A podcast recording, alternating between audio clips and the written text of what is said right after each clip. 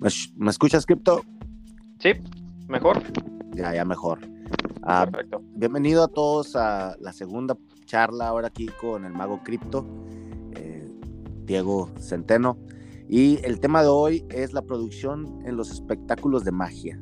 Eh, la, vez pasada hablamos sobre la galera mágica, cómo la empezaste, eh, dónde estás ahorita, y, pero esta vez vamos a la especialidad tuya, las, que es la producción, ¿no?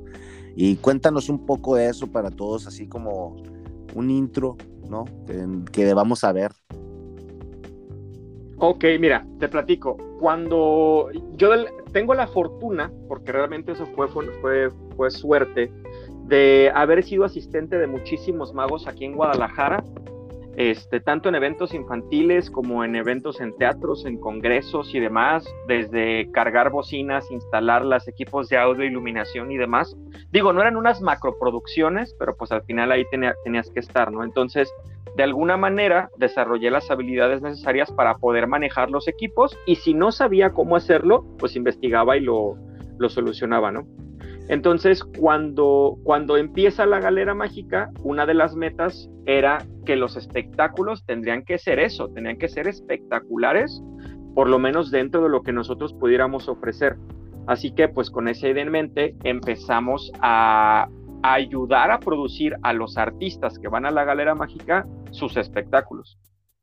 ¿Y te han llegado sin nada, o sea, absolutamente nada? ¿Y tú les armas todo? Sí, Sí, el 90% de los magos que llegan a la galera mágica saben lo que tienen que hacer en cuanto a su show, saben dónde pararse, en qué momento van a hacer ciertas cosas, pero fuera de eso no tienen la más remota idea de cómo potencializar lo que ellos hacen con ayuda de la producción. Y, y esto nos ha pasado con artistas nacionales, internacionales, jóvenes, adultos, no tienen ni la más remota idea y creo que la principal razón es, eh, primero, hay quienes simplemente nunca han trabajado en estas condiciones y no saben qué es lo que tienen que pedir, qué es lo que pueden pedir. Entonces, eh, junto con mi equipo de trabajo, pues les armamos ahí algunas cosas con base a lo que nosotros conocemos, ¿no? Y existen los otros magos que están acostumbrados a trabajar con esas producciones, pero no esperan que en un espacio tan pequeño como lo es la Galera Mágica, con, pequeño en comparación a otros teatros para 200, 300 personas, ¿no? No esperan que en un espacio tan pequeño tengamos una producción que verdaderamente les permita a ellos eh, potencializar su show. Entonces, la problemática es gente que no, que no sabe lo que, lo que necesita, ni siquiera lo que quiere, que es totalmente válido, y gente que sí sabe lo que quiere y lo que necesita, pero no sabe que lo puede, que lo puede obtener con nosotros. Entonces, de cualquier manera, tenemos que trabajar, ya sea armando la producción o diciéndole, pídeme lo que necesitas y te lo vamos a dar. Ok, y tú, ok, una pregunta. ¿Cuándo, ¿Cuándo crees que ya es el momento en el que un artista dice, ¿sabes qué? Voy a meter ahora sí que una producción a, mi show, ¿no? ¿Hay algún, ¿Hay algún momento o es desde el empiezo? Mira, el, para mí el principal problema está en la tendencia. Hay una tendencia hacia el minimalismo, que no es que esté mal, solamente no siempre está bien justificado. ¿A qué me refiero? Eh, cuando nosotros los magos vamos a ver a otros compañeros de otro nivel, estoy hablando de Juan Tamariz, Armando Lucero, Dani Ortiz, Miguel Ángel Gea, eh, Gregory Wilson, eh, cosas por el estilo. Cuando vamos a ver a estos artistas, cuando los vemos trabajar, eh, nosotros captamos cosas que el público no capta, es decir, la técnica, los movimientos, los movimientos en transición, si hizo misdirection, etcétera, todo esta, todos estas, estos temas técnicos. Entonces, ¿qué es lo que pasa? Nosotros aplaudimos eso, aplaudimos su capacidad escénica y su capacidad comunicativa a través de lo que hacen, eso es lo que aplaudimos. Entonces, eso, eso hace que nosotros creamos que ese mago es sumamente bueno sin necesidad de producción. Y eso es, no es que sea un error, es una perspectiva, es tu punto de vista porque nosotros tenemos ese conocimiento, notamos cosas que el público no. ¿Qué es lo que pasa? Con el público regular, el público, ese público no capta ese tipo de mensajes, no porque no le interese o porque el mago sea malo, solamente lo desconoce. No sabe que hizo misdirection, no sabe que hizo un movimiento en transición, no sabe que empalmó, no sabe lo difícil que es la técnica que acaba de hacer. Entonces el público necesita otro tipo de herramientas que le ayuden a, potencializar el, a, potencializar la experiencia más allá del propio mago. Entonces, ¿qué es lo que pasa? Ahí, digo, para, responder esta pregunta hacia el, un poquito más conciso.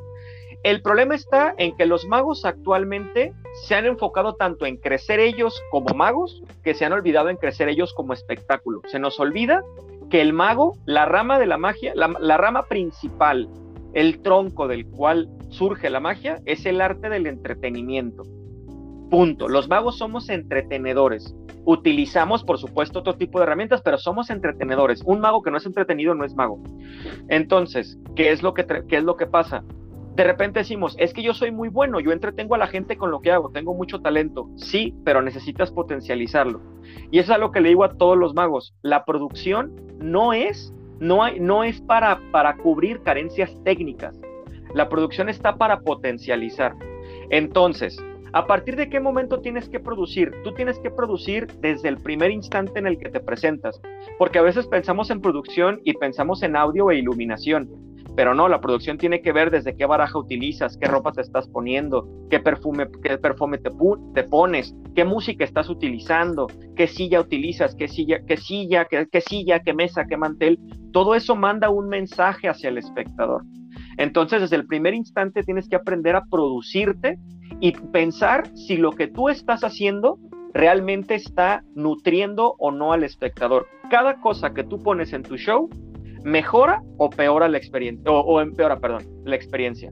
Cada cosa, cada detalle que tú pones hace que la experiencia sea mejor o peor. Entonces, tú tienes que producir desde el primer instante en el que te paras en un escenario. ¿Y cuál es una de las, bueno, cuál es un, consejo que tú das a todos estos magos que ahorita nos están escuchando, que tal vez, o sea, sí, claro, pueden ir bien vestidos, eh, llevar así que sus barajas nuevas, eh, pero que dejamos como si lo, lo, lo, lo bueno, lo, lo, de cajón, ¿no? Que van bien vestidos, van perfumados, van con las barajas nuevas. ¿Qué, ¿Qué, le recomiendas para empezar, ¿no? Para empezar a ver esto de otra forma. ¿Qué le, qué le recomiendas eh, para potencializar? Mira, te lo pongo bien fácil. Puedes tener el mejor espectáculo de magia del mundo, contigo, pero si la gente no puede verte y escucharte correctamente, no tienes absolutamente nada. Entonces, inviertan en herramientas de comunicación hacia el público, ya sea un buen micrófono, un buen equipo de sonido, este, si necesitas una pantalla, si necesitas luces, hazlo te repito, se volvió tendencia el minimalismo, el decir yo y el público nada más. Está bien, está bien querer conectar con el público a nivel personal, como lo hacen estos grandes artistas, pero a ver, hay que entender que nosotros no somos ellos. Nosotros necesitamos otro tipo de herramientas. Entonces, necesitas herramientas que ayuden a mejorar la experiencia de comunicación y dejar de pensar en no, qué flojera instalar, no, qué flojera poner, no, qué flojera quitar. Imagínate que David Copperfield le diera flojera, le diera flojera trabajar con tanta producción. Tal vez no sería el mismo artista. Tal vez no sería, no tendría esta potencia, porque él lo necesita. Su espectáculo y su estilo lo necesita. Entonces, el, consejo es bien simple. Puedes tener el mejor espectáculo de magia en tus manos, pero si la gente no te puede ver y escuchar correctamente, no tienes nada. Ok. Wow. ¿Y cómo empezaste tú con eso? Además, otra pregunta, ¿tú das asesorías de esto?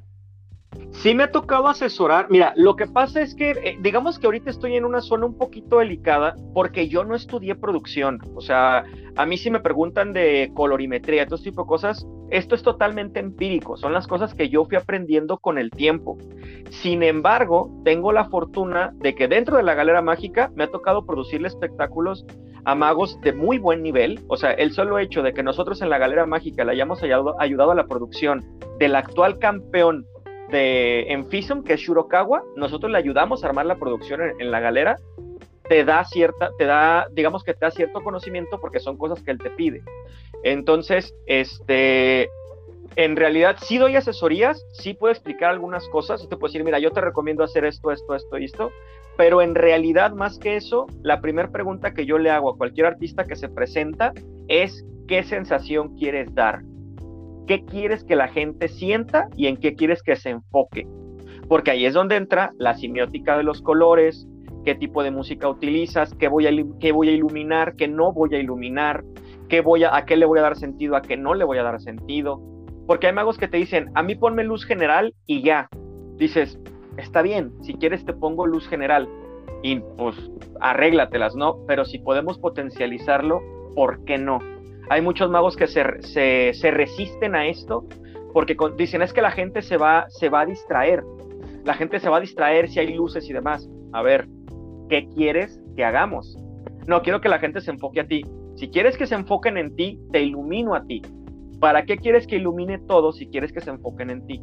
Entonces, sí doy asesorías, pero te repito, es un tema empírico, es un tema totalmente empírico.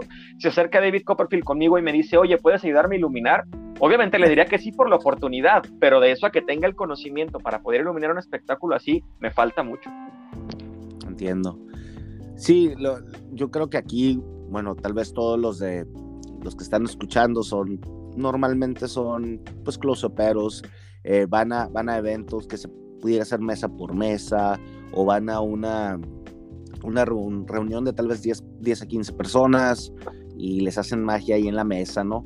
Eh, ahí en ese tipo de espectáculos, yo, o sea, yo soy de que, ok, música, pues sí, ¿no? música ayuda, eh, pone un, a ver si que un mood, ¿no? Pone un sentimiento en el aire, pero en cuestión de micrófonos, o luces, eso sí nunca me ha tocado, ¿eh? o sea, yo, yo personalmente, como si llevarme luces a un evento de close-up, no me, no me, ha tocado. Esa frase que tú acabas de decir es algo vital, a muchos magos no les ha tocado, pero ¿por qué no les ha tocado? Porque no se les ha dado la oportunidad. Lo que tenemos nosotros en la galera mágica es que tú llegas con tu show. O sea, si tú estás en la galera mágica, es porque tú ya tienes tu show armado. Yo sé que tú no necesitas asesoría en tu show. O sea, yo sé que tu show ya está armado y bien hecho, pero nosotros tenemos las herramientas para potencializar eso que tal vez no ha llegado a ser lo que tú quieres. Algo que a mí me gusta, porque se lo pregunto a los artistas después, eh, me tocó con, un, con un, muy buen amigo mío que se presentó en la Galera Mágica y le ayudamos a, producir y a la semana siguiente se volvió a presentar en, en donde él vive, él no es de aquí de Guadalajara. Y le dije, márcame cuando termines de hacer tu show allá y quiero que me digas cuál fue la diferencia. Y me dice, es que fue totalmente diferente. Los actos no llegaron a donde quería que llegaran porque no tenía la producción que tú me habías puesto. Entonces, no es que los magos no lo quieran o no lo necesiten, es que no se les ha dado la oportunidad de hacerlo porque no tienen a alguien detrás de ellos que les diga, yo te ayudo, que es lo que yo hago en la galera mágica. O sea, yo te digo, a ver, yo sé que tu show ya está bien hecho, déjame ahora a mí ayudarte a elevarlo todavía más para que, para que esté donde tenga que estar. Entonces, si tú llegas a la galera mágica con tu show y no te tienes que preocupar de nada más que por hacer bien tu show, pues ahora me toca a mí trabajar y decirte, ok, vámoslo haciendo todavía mejor. Entonces es eso, muchos magos no lo utilizan no porque no quieran, es porque simplemente no se les da la oportunidad, porque ya que les ponen la oportunidad, por supuesto que la toman y por supuesto que la utilizan. Ahora, en estas situaciones en las que los eventos eh, más comunes, porque no me gusta la frase de los eventos chiquitos, porque no hay eventos chiquitos, las situaciones más comunes donde de repente pues te contrataron y estás tú entre las mesas, me queda claro que no puede ser una producción grande, no puedes producir esencialmente nada, te puedes producir tú, este, ahí, ahí ya entran las herramientas del mago, ¿no? Su capacidad comunicativa, este, cómo se mueve con la gente, cómo lo toca, meramente eso, su capacidad, su capacidad comunicativa. Es muy lindo, sin duda, es hermoso las sesiones de close-up donde la gente está directamente junto a ti, que eso yo diría que lo pusieron de moda los magos españoles y es algo genial, o sea, esa sensación de intimidad donde incluso tú tienes un espectador parado detrás de ti, es algo genial, es algo, es algo muy lindo pero es una experiencia diferente, no es mejor ni peor, es una experiencia diferente donde puedes ver a la persona, al mago, pero no necesariamente todo el público está captando todo lo que está haciendo. ¿A qué me refiero con esto? Cuando tú ves, voy a poner a Dani Ortiz como ejemplo, porque es como la, referencia ahorita en cuanto a magia, en cuanto a cartomagia específicamente. Cuando hay un, un, público mezclado entre magos y público regular viendo a Dani Ortiz, se escuchan, se escuchan respuestas diferentes en momentos diferentes. ¿Por qué? Porque los magos se emocionan por el forzaje. Se emocionan porque le salió el forzaje, porque nadie se dio cuenta más que el propio mago, ¿no? Y nadie entiende por qué están respondiendo. Sin embargo, cuando se hace la revelación de la carta, ahí responden todos, porque ahí trabaja hacia el público.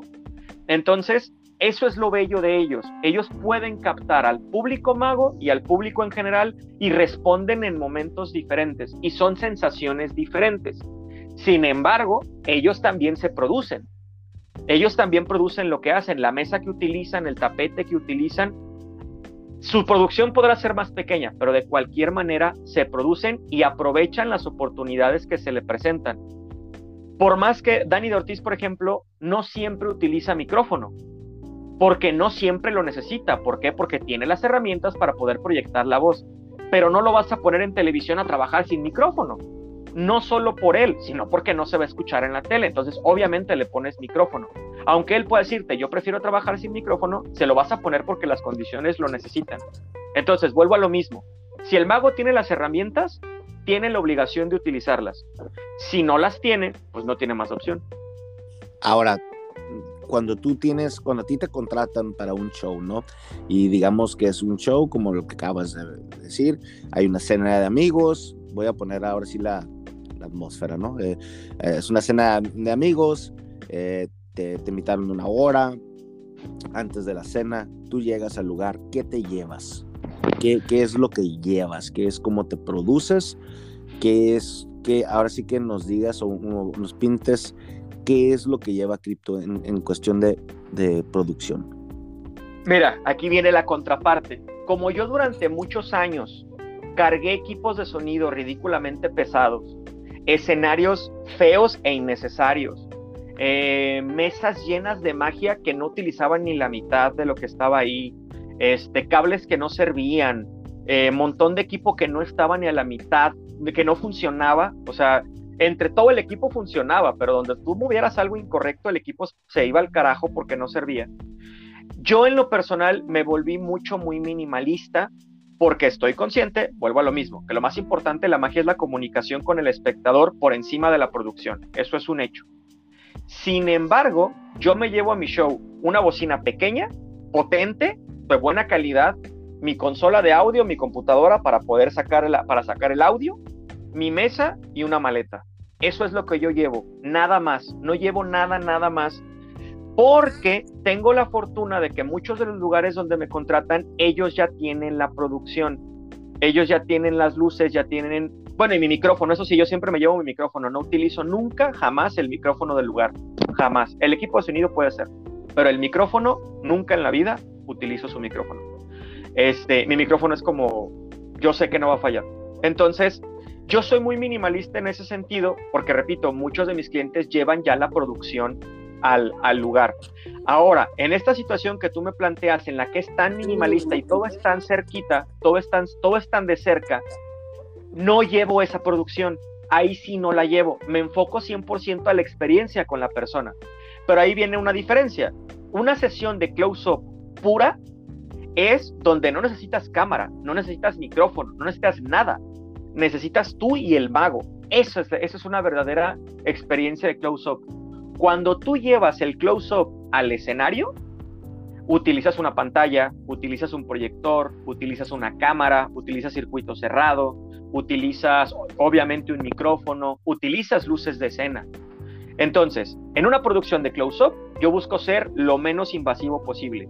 En una producción de escenario, regularmente el 90% del tiempo ya la persona ya tiene lo que yo necesito y en realidad no, esa es otra, volvemos a lo mismo si son espectáculos que solo me van a contratar una vez y que yo no llevo esa producción que tengo en la galera mágica, todo mi show está hecho para poder funcionar sin necesidad de una cantidad de luces muy específica. ¿Por qué? Porque yo sé que el cliente no siempre te cumple con lo que te va a, con lo que tú le pides. Porque actualmente yo no tengo la producción grandota que necesito en la galera mágica como para poder moverla.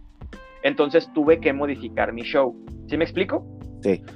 O sea, en un, en un escenario, o sea, el 95% de las veces que te contrata un cliente, el cliente no te cumple al 100% con lo que tú le pides. Entonces, digamos que yo utilizo eh, hilos, por ejemplo. No voy a entrar en, detalle porque no sabemos quién va a escuchar esto, pero digamos que yo utilizo hilos y necesito eh, luz ultravioleta, azul, ámbar, eh, rebotes, dos cenitales, etc. Y yo llego y no las, no las hay. Y dices, pues es que este acto es parte de mi show. ¿Qué es lo que pasa? No lo puedo hacer, no lo puedo hacer. Entonces, como la mayoría de nosotros trabajamos en esas condiciones, armé un show que no depende más allá no depende de las luces, pero sí de la música y del micrófono. Entonces, en, mi show soy muy minimalista, en mi show soy muy minimalista. En la galera mágica nos tardamos cerca de tres semanas en armar todas las escenas para el show que presento actualmente en la galera. Ok, ok. Entonces, en Close Up, tú dices, ¿sabes qué? Va a ser lo más minimalista posible porque nunca sabes las condiciones en las que vas a llegar, ¿no? Y qué te va a prometer el cliente y al último no te lo da. Entonces tú close de evento privado. Close up de evento privado, sí. Eh, entonces, básicamente te armas un show 4x4, ¿no? Que, pueda básicamente en todo. Eh, sí. Para un espectáculo, ahí ya, ahora sí, tú le pides y eres poquito más, eh, se pudiera decir, estricto, ¿no? Sí, ahí sí. Si tengo las herramientas, las utilizo. O sea, a mí sí me. actualmente, si a mí me piden trabajar en un teatro, yo soy el primero en llegar. Así. Y lo primero que hago es llegar con el de audio e iluminación, meto a la persona, a mi personal de, de, audio e iluminación, lo meto a la cabina y él explica qué es lo que necesitamos. Necesitamos esto, esto, esto, esto, esto, esto y esto. Y la persona de la cabina de audio e iluminación tiene la obligación de tener el conocimiento de hacerlo. A veces no tienen el equipo que se necesita o a veces tienen más equipo del que necesitas, ¿no? Entonces, ya tú lo trabajas directamente con ellos. Si entras, si entras ahí auditando a todo, a todo el, escenario, así de que, a ah. ver, tienen esto, esto, esto, y si no lo tienen, ¿te vas por él o cómo está el show? No, no, no, no, no. O sea, si, si yo les pregunto, a ver, ¿qué es lo que tienes? No, pues mira, tengo esto, esto, esto, esto y esto. Ah, ok, con eso podemos funcionar. Si no lo tienen, busca sustituirlo. No, no me lanzo por él. No me lanzo así como, va, lánzate a la galera ahorita para un spot y dos cabezas robóticas. No. No, no, no, es a ver, ok, ¿qué es lo que sí tienes? No, pues mira, tengo esto, esto, esto, esto y esto. Ah, perfecto. O sea, la mayoría de los tratos de, los teatros del ayuntamiento tienen muchísima más iluminación de la que el 90% de los artistas necesitan. Artistas regulares necesitamos, incluso que los magos, hablamos específicamente de los magos. Entonces, están perfectamente bien armados.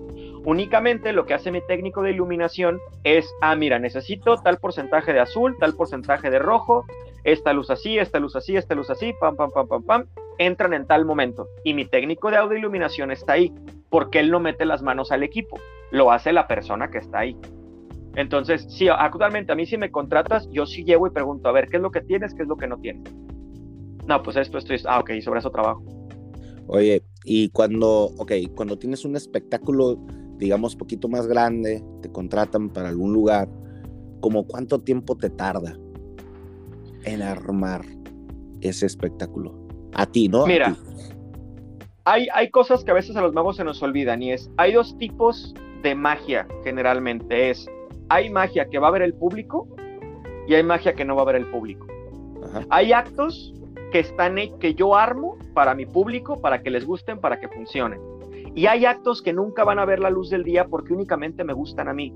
Porque la construcción no es entretenida, porque a lo mejor tienen algo que yo sé que al público no le gusta, pero a mí me encanta, ¿no?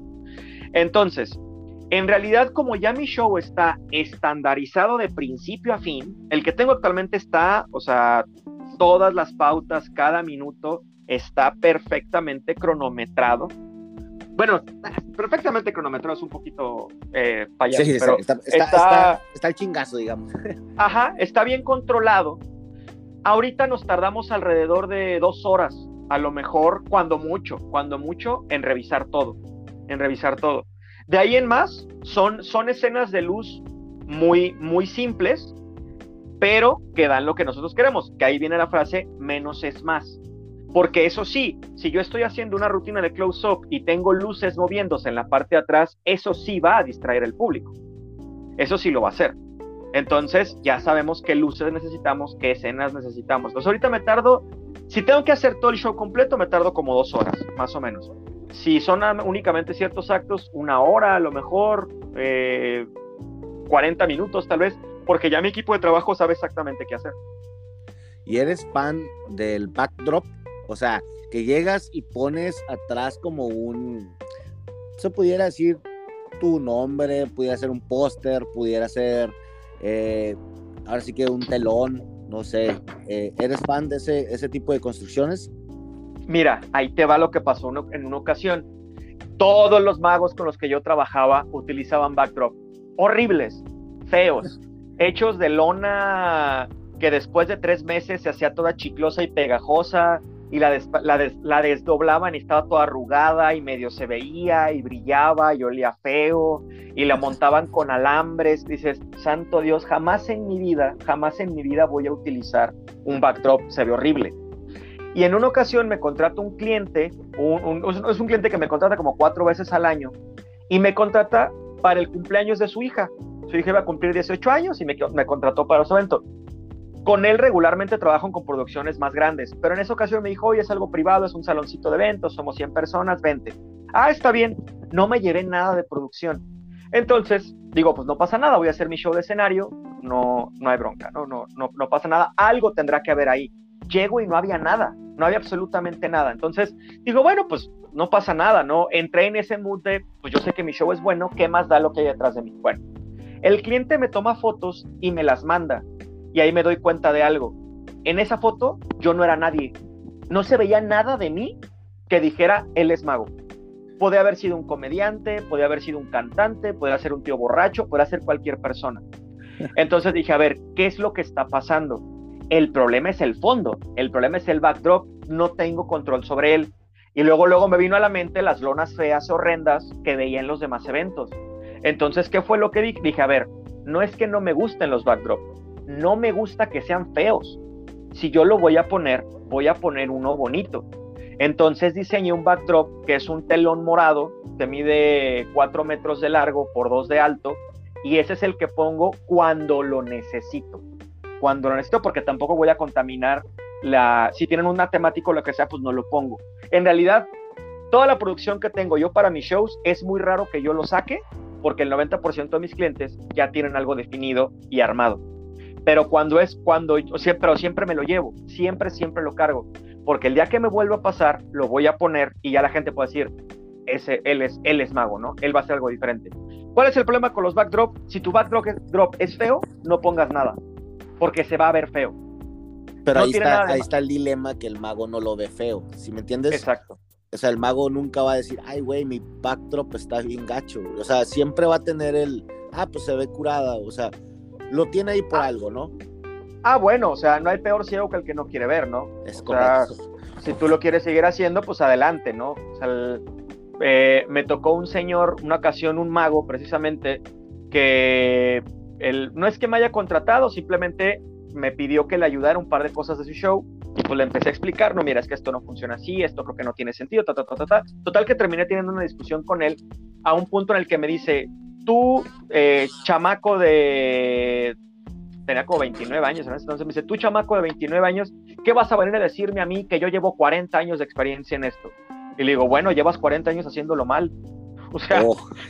¿eso qué más da, campeón? O sea, puedes llevar, puede, o sea, puede, puede ser un tonto, o sea... Puedes llevar años haciéndolo mal, es, o sea, Exacto, o sea, puedes ser un tonto toda tu vida y nunca te vas a dar cuenta, y no es tu obligación darte cuenta, es decisión tuya darte cuenta o no. No le estoy diciendo tonto a los magos que utilizan backdrop, solamente tienes que ser muy honesto contigo mismo. O sea, yo hasta la fecha en mi show personal hay cosas que digo, rayos, no es lo que yo quiero, no es lo que yo quiero, quiero más, quiero más, quiero más, quiero más, quiero, quiero más, quiero más.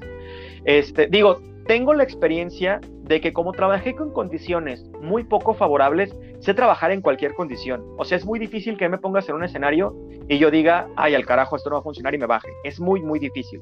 O sea, puedo, puedo surfear prácticamente cualquier condición. Entonces, no siempre me pongo tan exigente en cuanto a las producciones. Sin embargo, cuando tengo la opción, cuando tengo la opción, la tomo y la utilizo. Ahora, ahorita nos hablas de tus, que, dijiste que el 90% de los, de los de las contrataciones que tú agarras, pues ya tienen algo armado, ¿no? Eh, entonces, ¿qué tipo de cliente agarra cripto? O sea, ¿qué tipo de clientes es lo que más te cae? Mm, me caen muchos clientes empresariales, pero con proyectos a largo plazo. Eso es algo que yo he agradecido. Digo, a mí después de la pandemia, muchos de mis clientes que tenían empresas dejaron de contratarme porque me dicen, cripto, cerré mi empresa. O sabes qué, reduje mi personal a la mitad y ahorita no tengo el presupuesto para pagarte lo que vale tu show. Lo siento. Entonces ahorita ha sido una temporada compleja. Antes de eso, tengo la fortuna de que me contrataban clientes para proyectos a largo plazo. Tuve un proyecto para Nissan que duró un año, duró un año trabajando con ellos. Tuve un proyecto para una cadena de restaurantes en Ciudad Guzmán donde trabajé un año completo con ellos. Este, tengo clientes de expos que me contratan durante cuatro o cinco meses. Eh, me pidieron una cotización antes de la pandemia para una, unas lavanderías este, y el proyecto iba a, durar, iba a durar un mes, íbamos a hacer creo que treinta y tantos shows durante un mes, una cosa así. Entonces, tengo la fortuna de que muchos de mis clientes ah, me agarran para proyectos a largo plazo. ¿Sigo teniendo clientes de eventos particulares? Sí. Los únicos eventos que yo realmente niego así rotundamente son los eventos infantiles. Totalmente, así que me digan eventos infantiles. De ahí en más, siempre y cuando esté directamente relacionado a lo que yo hago, sí. Porque también hay que me dice, oye, Mago, es que queremos contratarte para que organices la posada, la posada, la, la rifa de la posada. No, campeón, yo no hago eso. Pero es que tienes mucha capacidad. Pues sí, sí la tengo, pero la tengo para hacer magia, no para organizar rifas. Entonces, siempre y cuando esté dentro de lo que yo conozco, lo tomo. Lo que yo no conozco, simplemente lo que no ejecuto es magia para niños. Entonces, de ahí en más, eh, bueno, y grandes ilusiones porque no las tengo. Mira, no hago grandes ilusiones porque no las tengo y es algo que a mí en lo personal no me llama la atención. No hago magia con palomas porque es algo que no tengo y no me llama la atención. No hago escapismo porque no, no, sí me llama la atención, simplemente no lo he desarrollado. Este, de ahí en más, y eventos infantiles. De ahí en más. Pudieras decir que eres mago empresarial, entonces, como, o sea, si el porcentaje que más agarras es de empresas. Sí, antes de la pandemia sí, ahorita después de la pandemia es como volver a empezar. Que igual, yo metido en la galera mágica, la verdad es que ahora todos mis eventos son de teatro. O sea, he hecho, desde los últimos tres años, todos mis eventos han sido en teatro. Y han sido en la galera mágica, el 95%. Sí, claro, porque tienes tu spot, ¿no? Tienes tu lugar donde pues, la gente va a verte a ti, que eso es súper ventajoso, ¿no? Eh, sí. Ahora, bueno, estábamos hablando de las empresariales, ¿no? Ahorita ya estás más enfocado en la galera y pues ahí nunca te falta producción. Eh, en los eventos, bueno, vamos a a decir ahorita que estabas diciendo en los eventos de close-up, entonces quedamos, voy a hacer un resumen, quedamos que ahí pues ahora sí que te vas con tus habilidades, ¿no? Eh, en, los, en los empresariales pues normalmente siempre tienen algo, ¿no? Un micrófono o tal vez hasta luz, no sé, En, en, en tu experiencia, ¿qué es lo que tienen los empresariales ya para que tú puedas manejar? Mira, regularmente tienen una pantalla de LED de uy, hasta de 200 pulgadas, ya las tienen, se han vuelto muy fáciles de conseguir. Equipo de sonido, iluminación muy básica, y de ahí en más, lo que yo me llevo es la conexión para yo poder hacer circuito cerrado con las cámaras, con la cámara, porque nos llevamos una nada más. Este, porque lo vemos a lo mismo, como no sabes lo que el cliente te va a dar, pues para qué me llevo 17 cámaras si no las voy a poder poner, ¿no? Pongo una y sé que la puedo controlar sé que la puedo controlar. Una cámara para yo poder conectarme al circuito cerrado, mi micrófono para poder conectarme a su equipo de sonido.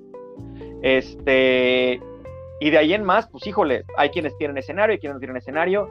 Si me contratan para hacer un evento a las 3 de la tarde al aire libre, pues ¿para qué rayos vas a poner iluminación? ¿Sabes? No, te va, a, no, no va a servir de nada. Entonces, pues ahí no, no, tiene, no tiene sentido. Pero la mayoría tiene circuito cerrado actualmente, equipo de sonido, eh, micrófonos, nunca utilizo sus micrófonos porque ellos utilizan micrófono de mano, no de diadema, lo llevo yo el micrófono de mano. Eh, el cable HDMI para transmitir de, la cámara hacia, hacia la computadora y de la computadora a la pantalla. Eso es, eso es como lo básico, lo que yo me llevaría sabiendo que están esas cosas y es lo que la mayoría tiene. Y ahorita con la galera, ¿no te han salido más chambas en otros teatros? Mira, ha pasado algo muy curioso que no me encanta, que me gusta pero no me gusta. Y es que ya hay gente que ha visto mi show y me preguntan, tú no haces eventos privados, ¿verdad? Y yo les pregunto, ¿por qué? Pues es que ni modo que te lleves el teatro al lugar. Entonces, la gente ya te, ve como, no, pues, o cuánto me va a costar llevarlo, ¿no? ¿Cuánto va a, costar?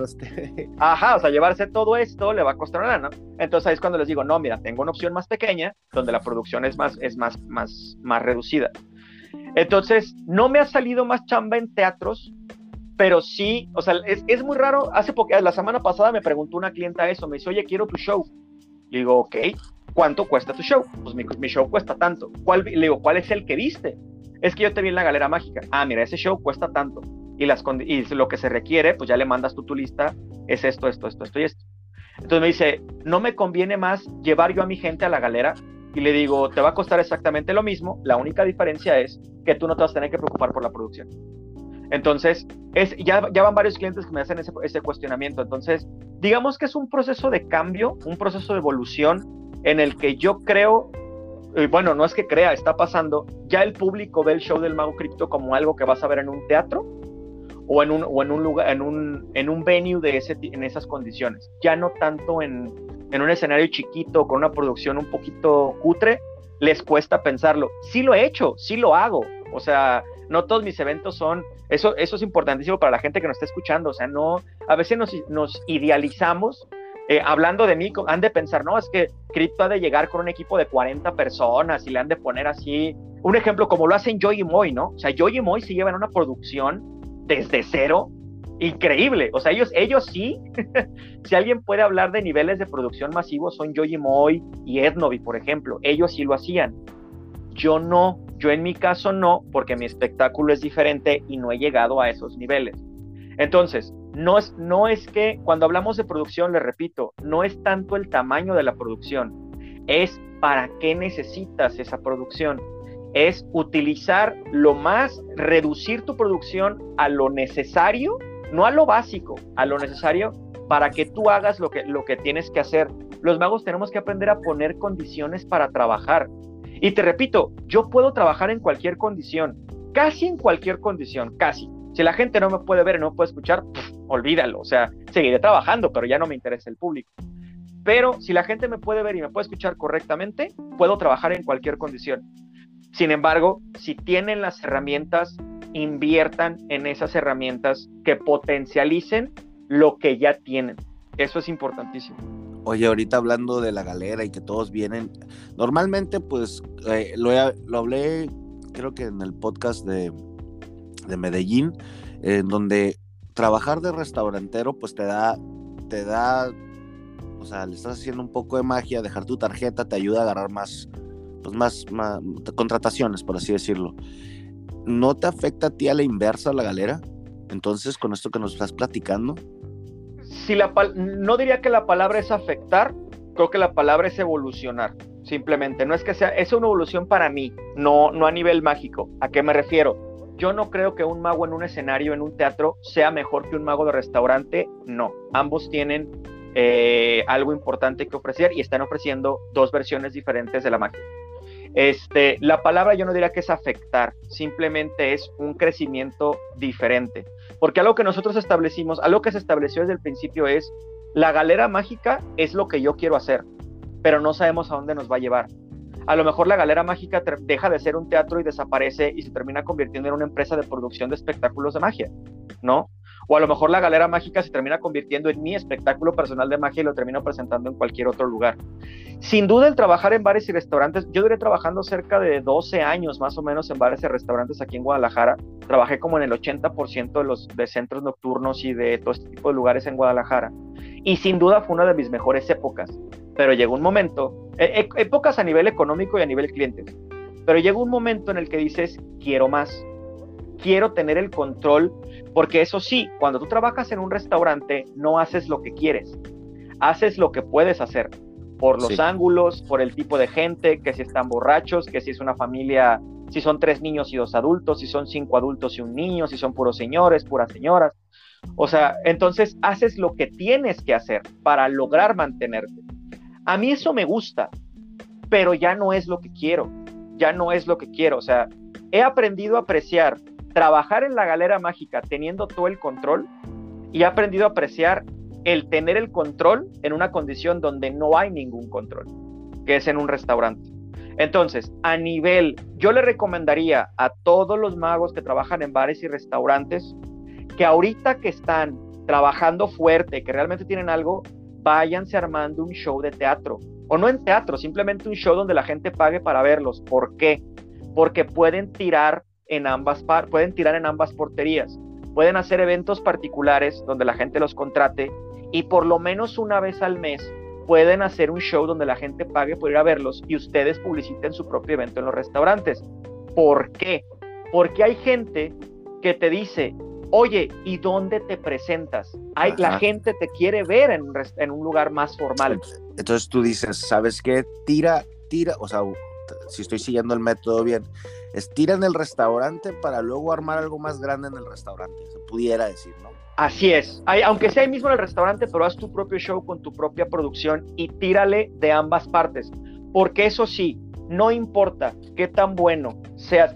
Y mira, yo trabajé no solo en bares aquí en Guadalajara, trabajé casi en todo México en diferentes bares, en diferentes cadenas, en diferentes corporativos me tocó, o sea, de verdad que trabajé muchísimo. Cuando, cuando, yo, o sea, yo dejé de trabajar en los bares y en los restaurantes porque me quedé dormido en mi carro y no pude llegar al siguiente restaurante de tan cansado que estaba.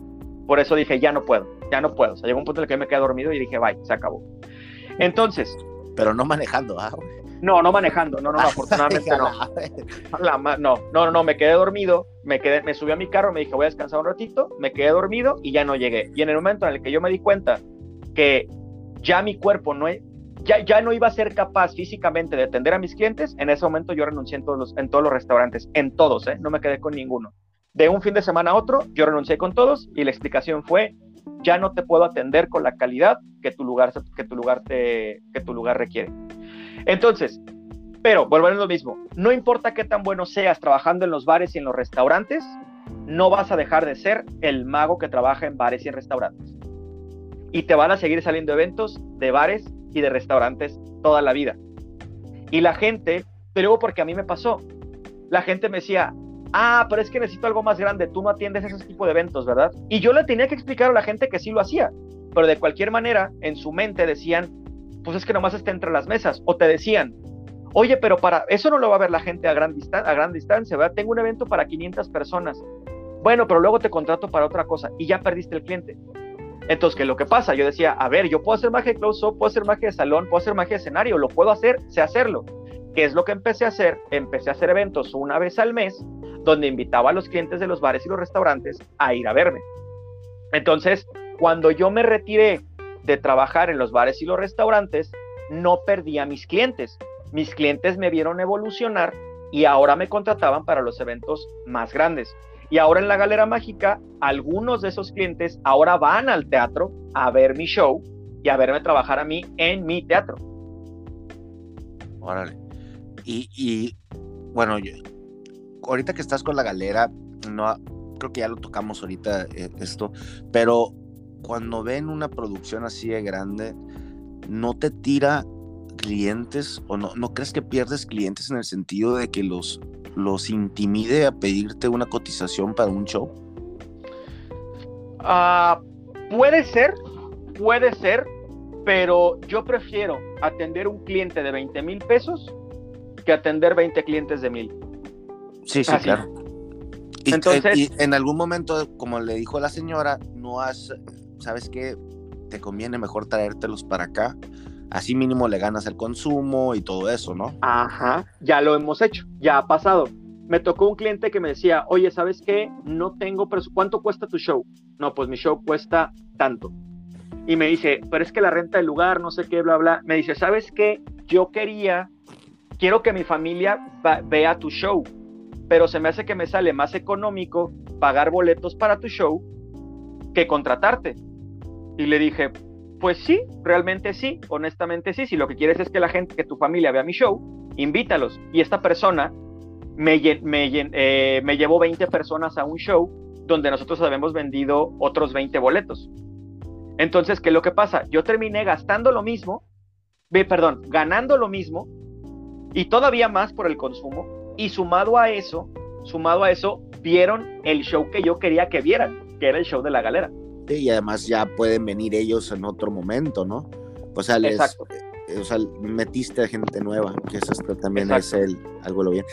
¿Y cómo estuvo? Bueno, ya vi, he estado viendo ahí posts que, que ya vendes tragos, ya vendes cerveza. ¿Cómo estuvo ese proceso? Mira, el, el, verdadero negocio, al momento de que tú tengas un espacio como este, no está en el boletaje, está 100% en el consumo, al 100%. O sea, le, ¿por qué? Porque realmente eh, está en el consumo y en la permanencia. Nosotros apenas estamos en esa curva, sin embargo, estamos conscientes de eso. Un cliente que te, a lo mejor un cliente le cuesta pagarte un boleto de 250 pesos, pero no le cuesta gastarse 300 pesos en consumo. Entonces yo prefiero regalarte el boleto y que tú vengas y consumas que ponerme a batallar porque compres un boleto. En realidad, todas aquellas personas que hagan eventos donde la gente pague, véndanle algo a su cliente, lleguen a un acuerdo de consumo, porque es, un, es algo extra, es una ganancia extra que si bien es muy difícil de, yo diría que es prácticamente imposible llegar a un estándar de cuánto consume la gente, es, un es algo extra. Nosotros queríamos ofrecer ese extra, poder ofrecer palomitas, poder ofrecer papas, poder ofrecer dulces, poder ofrecer cerveza.